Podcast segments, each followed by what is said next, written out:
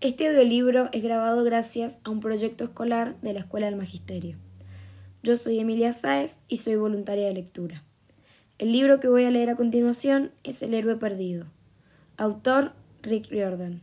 La tercera edición de la Ciudad Autónoma de Buenos Aires, editorial Montena, año 2021.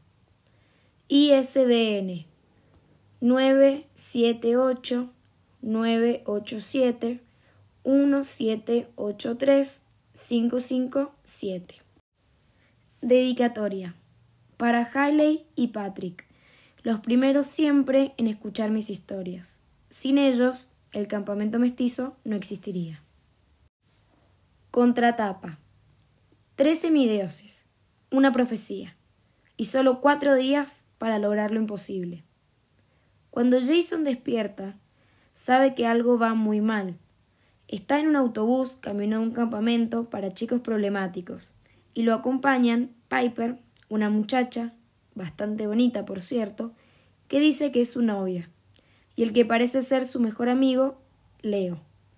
Pero él no recuerda nada, ni quién es ni cómo ha llegado allí. Pocas horas después, los tres descubrirán no solo que son hijos de dioses del Olimpo, sino que además su destino es cumplir una profecía de locos liberar a Hera, diosa de la furia, de las garras de un enemigo que lleva mucho tiempo planeando su venganza. Referencia del autor. Rick Riordan es sin duda uno de los autores más respetados de la literatura juvenil.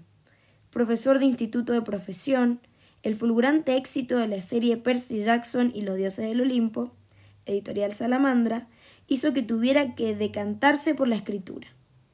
Su segunda serie, las crónicas de los Kane, inspirada en el panteón del antiguo Egipto, le ha granjeado millones de nuevos lectores en todo el mundo y el reconocimiento unánime de la crítica. Con El héroe perdido, Riordan abre la serie Los héroes del Olimpo, en la que los dioses romanos, mucho más humanos y entrometidos que sus colegas griegos, comparten protagonismo con sus ancestros y sus jóvenes descendientes. Primer capítulo Jason, de la página 9 a la 10. Antes de electrocutarse, Jason ya estaba teniendo un día horrible. Se despertó en los asientos traseros del autobús escolar sin saber dónde estaba, y cogido de la mano de una chica a la que no conocía. Esa no era necesariamente la, la parte horrible. La chica era mona, pero no sabía quién era ni lo que estaba haciendo él allí. Se incorporó y se frotó los ojos tratando de pensar con claridad. En los asientos situados delante de él había varias docenas de chicos repantigados, escuchando sus iPod, hablando o durmiendo. Todos parecían más o menos de su edad. Quince, dieciséis. Vale, eso sí que daba miedo. No sabía cuántos años tenía.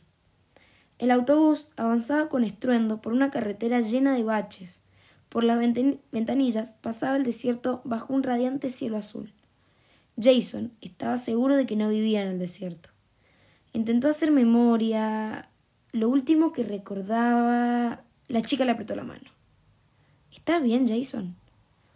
Llevaba unos vaqueros desteñidos, una bota de montaña y un forro polar.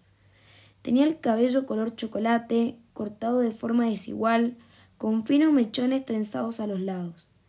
No llevaba maquillaje, como si no quisiera llamar la atención, pero no le daba resultado. Era muy guapa. Sus ojos parecían cambiar de color como un caleidoscopio. Marrones, azules y verdes. Jason le soltó la mano. Esto. yo no. En la parte delante del autobús, un profesor gritó. Está bien, yogurines. Escuchad. Era evidente que era un entrenador. Llevaba una gorra muy calada en la cabeza, de forma que solo se veían sus ojos pequeños y brillantes. Tenía una perilla fina y cara vinagrada, como si hubiera comido algo podrido. Sus musculosos brazos y su pecho abultaban bajo un polo de vivo color naranja. Su pantalón de chándal y sus zapatillas Nike eran de un blanco inmaculado. Del cuello le colgaba un silbato y llevaba un megáfono sujeto al cinturón. Si no hubiera medido un metro y medio, habría dado mucho miedo. Cuando se puso de pie en el pasillo, uno de los alumnos gritó Levántese, entrenador Hedge. Lo he oído. El entrenador escudriñó el autobús en busca del ofensor. Entonces sus ojos se fijaron en Jason, y su entrecejo se frunció aún más. Jason se sobresaltó. Estaba seguro de que el entrenador sabía que aquel no era su sitio. Iba a llamar a Jason y a preguntarle qué estaba haciendo en el autobús, y Jason no tenía idea de lo que iba a decir. Sin embargo, el entrenador Hedge apartó la vista y carraspeó. Llegaremos dentro de cinco minutos. Quedaos con vuestro compañero. No perdáis las hojas de ejercicios y si alguno de vosotros causa problemas en esta excursión, mis preciosos yogurines, os mandaré personalmente de vuelta al campus a la fuerza. Cogió un bate de béisbol e hizo como si estuviera golpeando con una pelota. Jason miró a la chica que tenía al lado. ¿Puede hablarnos así? Ella se encogió de hombros. Siempre lo hace. Estamos en la escuela del monte, donde los alumnos son animales.